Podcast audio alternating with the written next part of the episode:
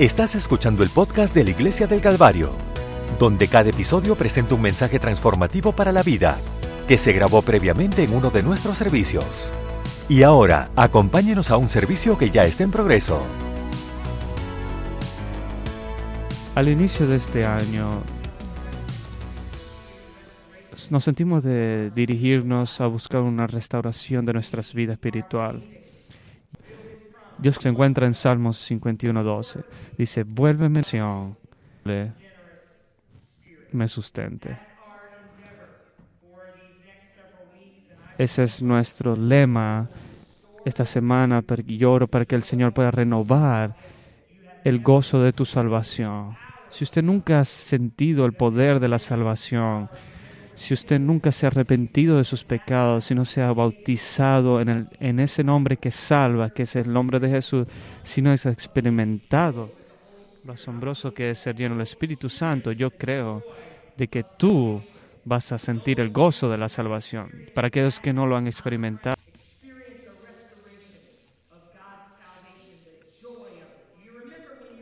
Recuerde cuando usted fue bautizado con el Espíritu Santo. Recuerde cuando esa primera vez usted sintió la presencia de Dios, a, a llorar y levantó sus manos. Esa increíble presencia. Yo creo que el Señor va a restaurar nuevamente ese gozo en su vida. Necesitamos el Espíritu de Dios en nuestras vidas. Podemos decir que somos cristianos, que somos espirituales, pero al final del día necesitamos el Espíritu de Dios activo en nuestras vidas.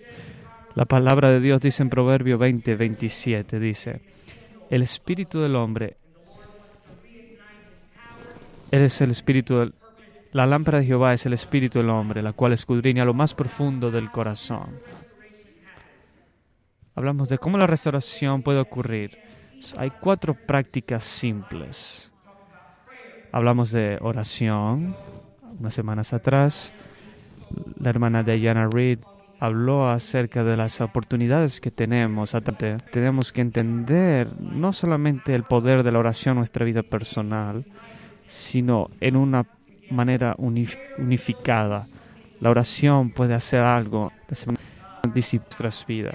Nos mostró cómo ayunar nos prepara, cómo nos posiciona y cómo repela y ayuda a nuestra vida espiritual. Y estoy honrado de orar el día de hoy, que salí de la, salí de la cárcel, estoy en, probación. Pero si usted aún no ha escuchado esos mensajes, lo puedan escuchar. Y yo voy a hablar acerca de leer nuestras Biblias. Lee conmigo. Quiero escucharlo. Leer.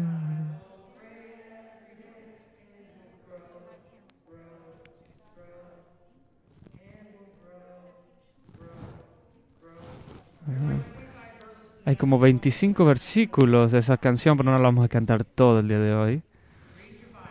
Lee su Biblia, ora todos los días. Esta canción, si usted la sabe, cante conmigo.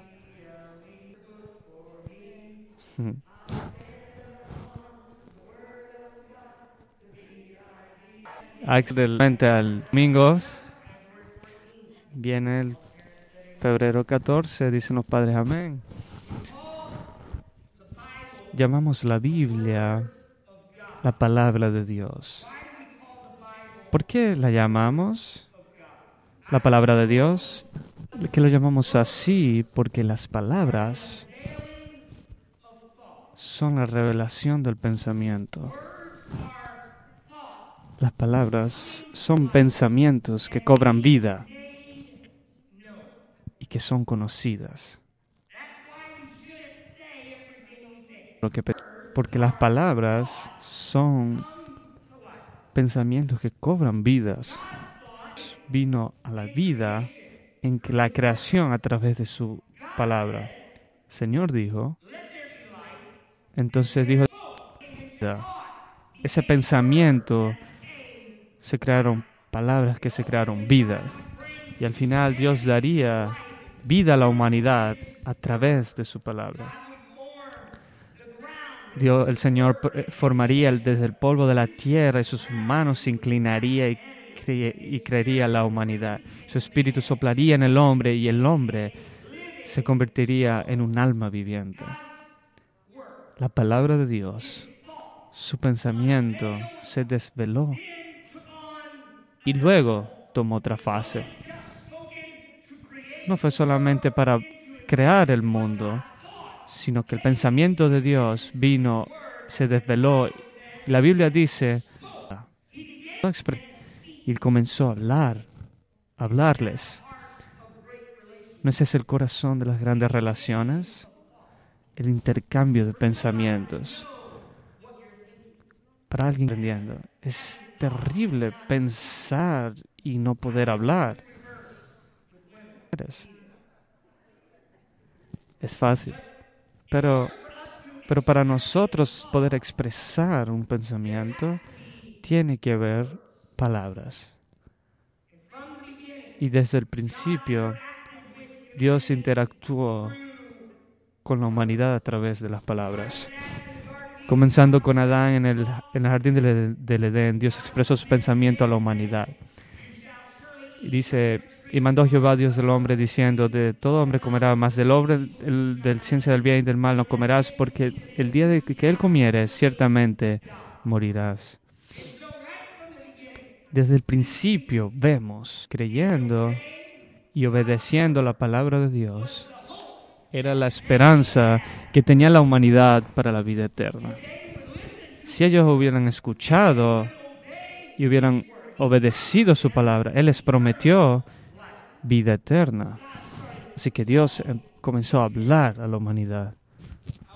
Sin embargo, las palabras de Dios. En Génesis dice, y la serpiente era más astuta que cualquier otra bestia del campo que Jehová Dios había hecho. Él le dijo a la mujer, realmente, dijo Dios, Ver, la serpiente no estaba yendo a través de la acción de Adán y Eva, él estaba comenzando a distorsionar las palabras de Dios. Si él los convencía de que las palabras de Dios no eran verdad, entonces él podía convencer de cualquier cosa. Así que Satanás dice, dice, ¿realmente dijo Dios? Claramente antes de que después de que la humanidad desobedeció la palabra de Dios, ¿qué fue la, la respuesta de la humanidad? Ellos se desconectaron de Dios. Ellos fueron separados. Se alejaron y se, y se escondieron. Dice la, en Génesis 3.8 dice, y oyeron el sonido del Señor Dios que andaba en el huerto al fresco del día, y el hombre y la mujer se escondieron de la presencia del Señor entre los árboles del huerto de distanciarse de la presencia de Dios. Sin embargo, Dios, en su amor inagotable por la humanidad, dijo lo siguiente, no me voy a callar, voy a seguir hablando. Y en Génesis 3.9 dice, pero el Señor Dios llamó al hombre y le dijo, ¿dónde estás? Los pensamientos de Dios una vez más se expresó a través de sus palabras. Y el Señor llamó de nuevo. Él dijo nuevamente, ¿dónde estás? Nunca han estado, las cosas se ponen difíciles. ¿No? ¿Ninguno? Ok. All right. Pero tú llamas otra vez llamas nuevamente. Vamos a hablar. Estoy agradecido de que Kristen me llamó. El amor de Dios por la humanidad se expresó a través de su palabra. ¿Dónde estás? No estoy, ya no, no terminé contigo. Distanciado, estoy llamando por ti. Te estoy buscando. Desde ese momento, yo sugeriría de que Dios no ha parado de llamar. Él ha buscado alcanzarnos a través de su palabra. E igualmente debo agregar que Satanás ha tratado de continuar de distorsionar la palabra de Dios. Esto es por, es por ello que yo creo de que por miles de años el Señor ha preservado su palabra en una manera escrita. Él no serviría solamente de un hombre para que pueda transmitir su plan a través de una tradición oral, aunque había un tiempo que era necesario, pero sino que Él perseveró sus pensamientos para nosotros y una expresión en una forma escrita por la humanidad. Así que en una montaña humeante, Dios escribiría en piedra su palabra a Moisés. Él diría, no se lo voy a decir solamente a ti, lo voy a escribir para que tú no puedas, no tengas duda de lo que yo te, lo que te digo. Luego tenemos los diez comandos. Esa es mi palabra, dice. Puedes contar en ella. Yo la persevero. Yo la tesoro. ¿Alguna vez has jugado el juego del teléfono? Es un juego muy divertido. Cosas se ponen muy distorsionadas bastante rápido. ¿Por qué no firmamos contratos? ¿Por qué creamos testamentos? ¿Y por qué las empresas hacen todo lo posible que usted tenga que firmar? Pero usted nunca sabe lo que está firmando. Porque la humanidad tiene una forma de distorsionar las palabras. ¿Algún padre alguna vez tuvo que corregir la distorsión de sus padres, palabras de sus hijos? Eso no es lo que yo dije. Avery, ¿has escuchado eso? No. Porque ella siempre hace lo que debería hacer. Yo tengo una tribu de niñas y he escuchado. ¿Las he escuchado pelear? Una diría, dijiste que podías jugar con tus juguetes. Vienen a mí todo. Tú dijiste que yo podía jugar con sus juguetes. Y eso dije, eso no es lo que dije. Dije que podrías preguntarle si puede jugar con sus juguetes. Un poco distorsionado en mis palabras. Esto, algunos esposos han estado acusados de no escuchar correctamente. Te dije que quería esto. Tienes, viste, un trabajo nada más. Ir a la tienda y comprar leche.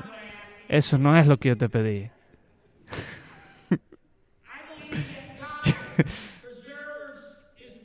Yo creo que Dios conservó su palabra de una manera escrita porque Él sabía que la humanidad la iba a distorsionar y la iba a recordar mal. Dios hizo todo lo posible para asegurarse de que tanto el Antiguo Testamento como el Nuevo fueran perseguidos. No sé que usted pueda escuchar, no sé lo que tú entiendas, la evento en nuestras manos el día de hoy. Es un milagro de que ese documento exista. Así que yo les animo de que puedan atesorarlo, de valorarlo, de hacerlo de una manera importante en sus vidas, porque Dios tuvo que hacer muchas cosas para que tú tuvieras un documento que Él pudiera demostrar. Yo atesoro mi Biblia, no solamente porque es hecha de piel y de, y de carta, pero la aprecio no decir nada. Cuando la pongo en mi carro, no digo nada encima de, no le pongo nada encima de la Biblia. Yo hago, me aseguro de que está siempre en la cima. ¿Por qué? Porque yo siempre, siempre quiero saber de que la palabra de Dios es mayor de cualquier otra cosa en esta vida, de que Él la dejó para mí, para que yo siempre pueda recordarme lo que Él sintió por mí. Así que Iglesia del Calvario, nosotros valoramos la palabra de Dios. La valoramos porque es su pensamiento, es su expresión hacia nosotros. Como nuestra suprema autoridad de cómo deberíamos vivir nuestras vidas. Porque me lleva a un Dios de que nos ama y que ama su creación tanto de que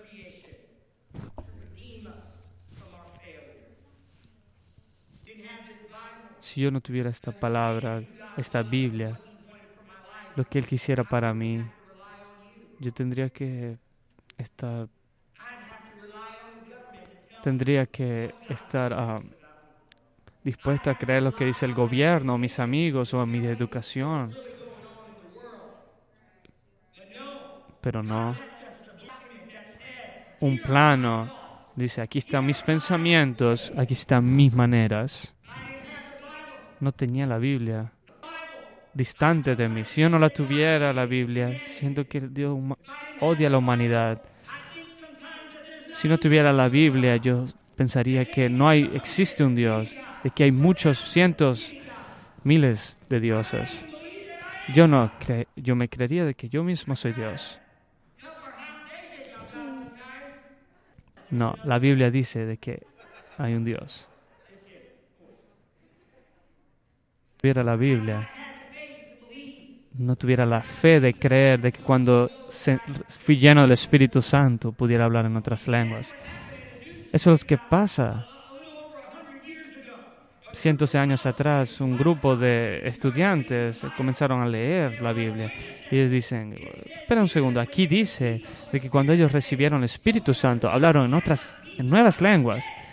Eso aún es para nosotros y les digo de que nosotros podemos confiar en muchas cosas, o algunas cosas de la vida, pero no hay nada mayor de que tengamos un plano, una expresión de amor, de que diré, nunca te dejaré ni te desampararé. Aleluya. ¿Por qué Dios perseveraría su palabra? Porque trae vida. En Salmo 119, 81 dice, llamé para siempre, oh Señor, permanece tu palabra en los cielos.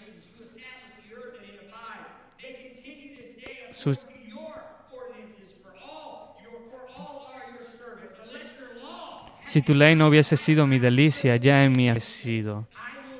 Nunca jamás me olvidaré de tus mandamientos, porque con ellos me has vivificado. Así como fue para Adán y Eva, la vida eterna aún es posible. ¿Por qué? Por su palabra. La palabra de Dios se conserva porque trae plenitud a nuestras vidas. El Señor quiere que nosotros entendamos de que Él podemos ser llenos con Él. El Señor nos habla a través de Pablo de que toda escritura es inspirada por Dios. Es el, y es para redarguir, para corregir, para instruir en justicia, para que el nombre de Dios sea completo completamente equipado para toda buena obra. La plenitud es posible, ¿por qué? Por la palabra de Dios. La palabra de Dios se conserva porque trae fuerza. A lo largo de la escritura la palabra de Dios se identifica como una imagen de comida. Yo diría que es el soul food original, la comida del alma, del espíritu. Es lo que alimenta la alma del hombre. El Señor hablando a las personas daría confianza, daría fortaleza de hacerlo. La palabra de Dios es comida. Kristen mencionó de que le encanta la comida la semana pasada. Es por ella de, de ello cuando estábamos saliendo, no tenía mucho dinero. Ella iríamos afuera, era Taco Bell o McDonald's. Usualmente ninguno de estos ah, restaurantes lujosos a los que ustedes van.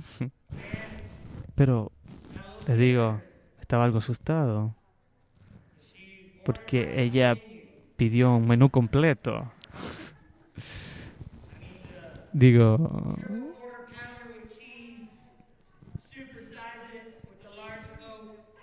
todo bien grande, hamburguesa y, y luego un menú de otro menú pequeño. Y mi pregunta que me vino a la mente fue, ¿puedo pagar esto? ¿O puedo pagar esta relación? ¿O debería estar preocupado? Pero la comida le da energía a nuestro cuerpo. Es lo que nos permite no solo vivir, sino prosperar. Esa energía, entendemos que mucha comida nuestra cultura diría de que estoy excepcionado con la comida.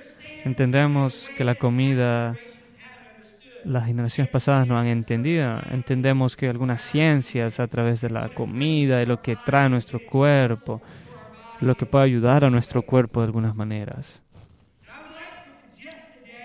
Me gustaría sugerirles hoy que no hay ninguna duda en mi mente de que Dios comprende algo acerca de su palabra, de que puede ser algo difícil de entender.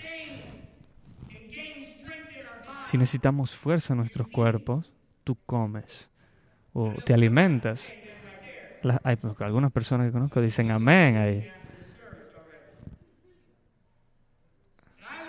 Pero también diría que si usted quiere ganar fuerza en su espíritu, tú tienes que alimentarlo. Y las comí. Y tu palabra fue para mí el gozo y el gozo de mi corazón, porque tu nombre soy llamado. Oh Señor, Dios de los ejércitos. Porque la palabra de Dios fue lo que le alimentó. Consumí tu palabra, trajo fortaleza a mi espíritu y a mi alma. Entonces mi pregunta para nosotros hoy es, ¿tienes hambre? ¿Tienes hambre? Señor Jesucristo dice, bienaventurados los que tienen hambre y sed de justicia, porque ellos serán saciados. Fue honesto de que hay muchas cosas que pueden alimentar nuestra alma, que pueden alimentar nuestro intelecto, nuestras emociones, nuestros deseos, nuestra mente. Esta generación, toda esta generación, nosotros 2021, no tiene falta de suministro. Todos nosotros tenemos algo de que podemos consumir, de que va a alimentar a nuestra alma. Mediados de 2000, del año 2000, un libro de vida saludable irrumpió en el mercado. El libro hizo recomendación el objetivo de mejorar la salud. Se llamaba Come esto y no eso. ¿Recuerdan de ese libro o alguna vez lo leyeron? Su objetivo era ayudar, o bueno, todavía sigue por allí, es de ayudar a elegir los alimentos correctos en todo tiempo. Cubren todos los aspectos de la nutrición, incluyendo consejos de alimentación saludable, trucos de cocina, guías de, de compra en supermercado, desgloses de menús de restaurante, pérdidas de peso, intercambios de alimentos, qué es lo mejor de comida, qué es lo peor de comida. Porque vivir sanamente es de verdad de una elección. Debería comer. Cuando yo ayuno, me encantan las ensaladas. Me encantan los pimentones y manzanas. Yo comería cualquier cosa. Porque tú eres, uh, tienes hambre. Si se va un día o dos sin, di sin comida, comienza a ver las cosas saludables bien buenas.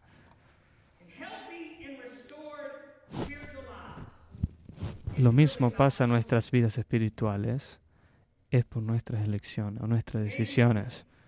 Tal vez no estamos hambrientos a la palabra de Dios como deberíamos, porque estamos obsesionados con el entretenimiento. Estamos obsesionados con el caos y las conspiraciones de las noticias. Estamos obsesionados con lo que hacen los demás en las redes sociales. Es comida, lo anhelamos. Me gusta, es, es divertido, pero no tiene de verdad un valor duradero en nuestra vida. Sin embargo, la palabra de Dios es lo que trae fuerza, trae de verdad, verdadera fuerza a tu vida. Déjenme animarles el día de hoy. Si su carne se resiste a interactuar con la palabra de Dios, con la Biblia, no quieres leerla, no quieres escucharla, no quieres verla, entonces yo diría, echa un, vistazo a lo que estás consumiendo. Decimos a nuestros hijos, no coman esa galleta. Nos estamos preparando para cenar. Porque sabemos que de las opciones serán... Sabemos que hay opciones. Esas comidas van a darle fuerzas y van a ser saludables. Que si tienen ellos esas cenas saludables, no caigan a la comida chatarra de, azúcares y todo eso. En Estados Unidos podemos elegir muchas cosas para comer. Vivimos en un país próspero. Va a ser algo difícil para mí decir. hermano Roland va a estar algo enojado conmigo. Pero tú no tienes que estar una papa fritas en Burger King. Tú simplemente no. Tienes elección tú puedes comer una elección más saludable. Nunca has ido a una comida rápida y has hecho eso. Pero déjame decir algo. No tienes que ver esa serie, esa última serie en Netflix. Tienes una opción. Tú puedes elegir algo mejor que pueda la palabra de Dios influenciar en tu vida. Lo creo o no, no puedes escuchar esa última música que alimenta tu carnalidad y sus deseos carnales. De hecho, tienes una opción. Puedes escuchar cosas que hablan acerca de Cristo y que traen esperanza en el mundo. Aunque no lo creas, no tienes que leer y tratar de averiguar si alguien cortó el césped hoy en las redes sociales. Tienes una opción. Puedes mirar la palabra de Dios y leer lo que te está diciendo acerca de ti y para ti tú puedes entender los pensamientos de Dios. Todas esas cosas pueden estar bien y pueden ser divertidas, pero, pero si te quitan el hambre por lo que realmente te sustenta, si te están quitando el hambre de las cosas del oro, come algo más. Si distorsionan su perspectiva de lo que Dios está diciendo en este momento, entonces te animo a comer esto y no aquello.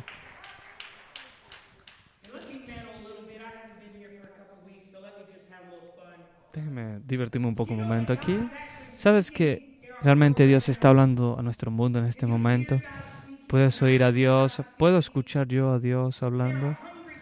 Hay personas hambrientas en este mundo que están buscando de Dios y está algo que puede parecer un poco preocupante, pero saben que el propósito y la voluntad de Dios no requiere que un determinado partido político esté en la Casa Blanca o controle nuestro gobierno? ¿Sabes que el propósito y la voluntad de Dios ni siquiera requieren que exista una democracia para que lo pueda hacer? ¿Cómo puedo saberlo? Porque estoy leyendo su palabra. Él me mostró ejemplos. Me mostró a Moisés bajo el mando de Faraón. Me mostró a Daniel bajo Nabucodonosor. Me mostró a Jesús bajo César. Me mostró a la iglesia primitiva bajo el emperador Nerón. Él no necesita que el gobierno le diga algo para que él pueda hacer algo.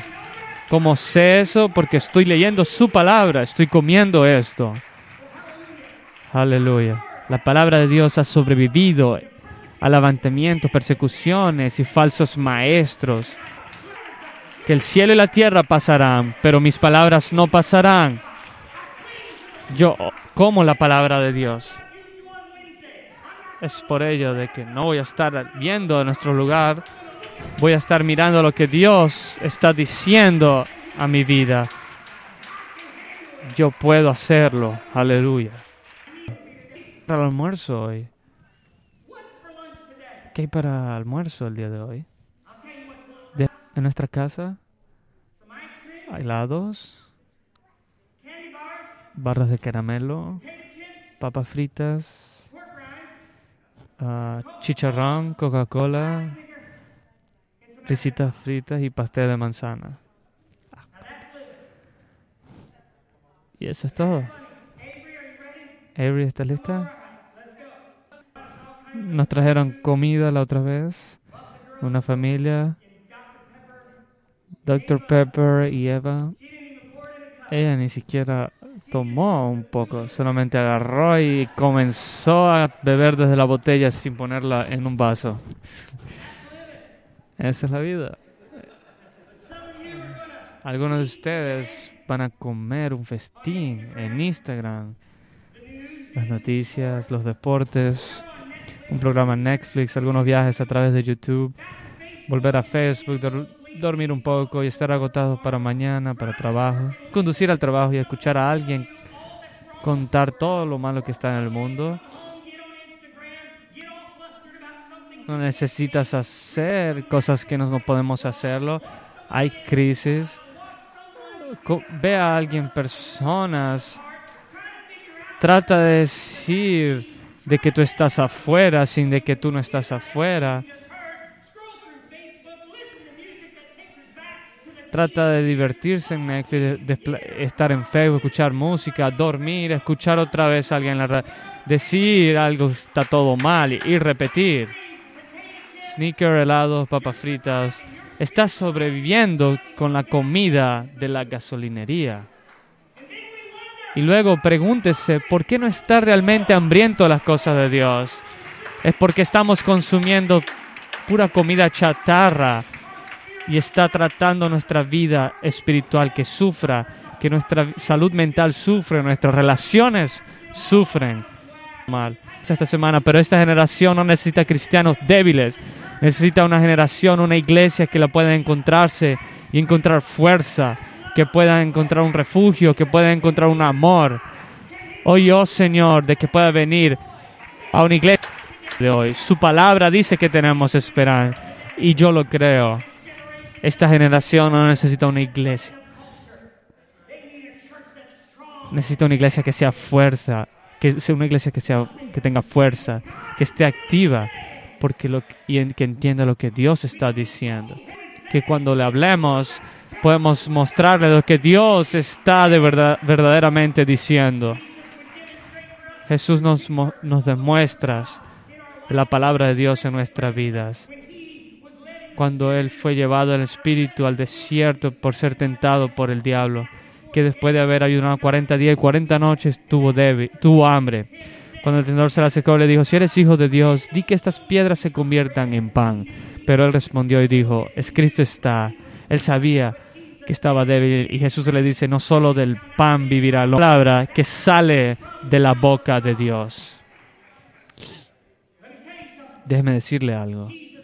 Jesús no solo estaba haciendo una declaración desde lo alto de su cabeza, estaba citando literalmente Deuteronomio que tenía un contexto muy, muy específico.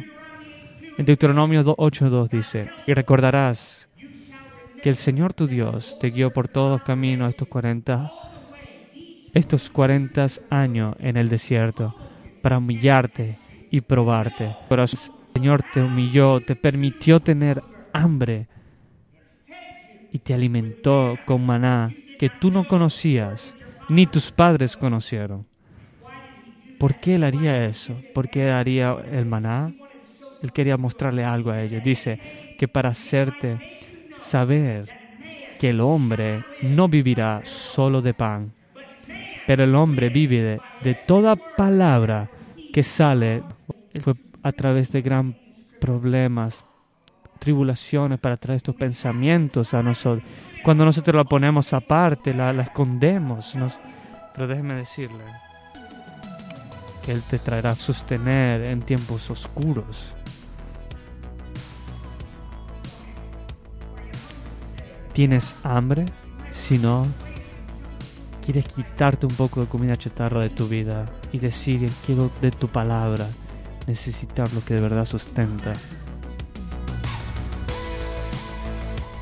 Este podcast fue presentado por la Iglesia del Calvario en Cincinnati, Ohio.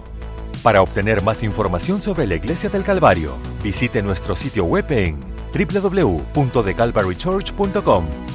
Considere acompañar a nosotros para un servicio donde encontrará personas amables, música de alta energía y predicación y enseñanza transformativos para la vida desde una visión bíblica del mundo. Puede encontrar nuestro podcast en iTunes, Google Play o en nuestro sitio web en www.thecalvarychurch.com. Hasta la próxima. Gracias por escuchar.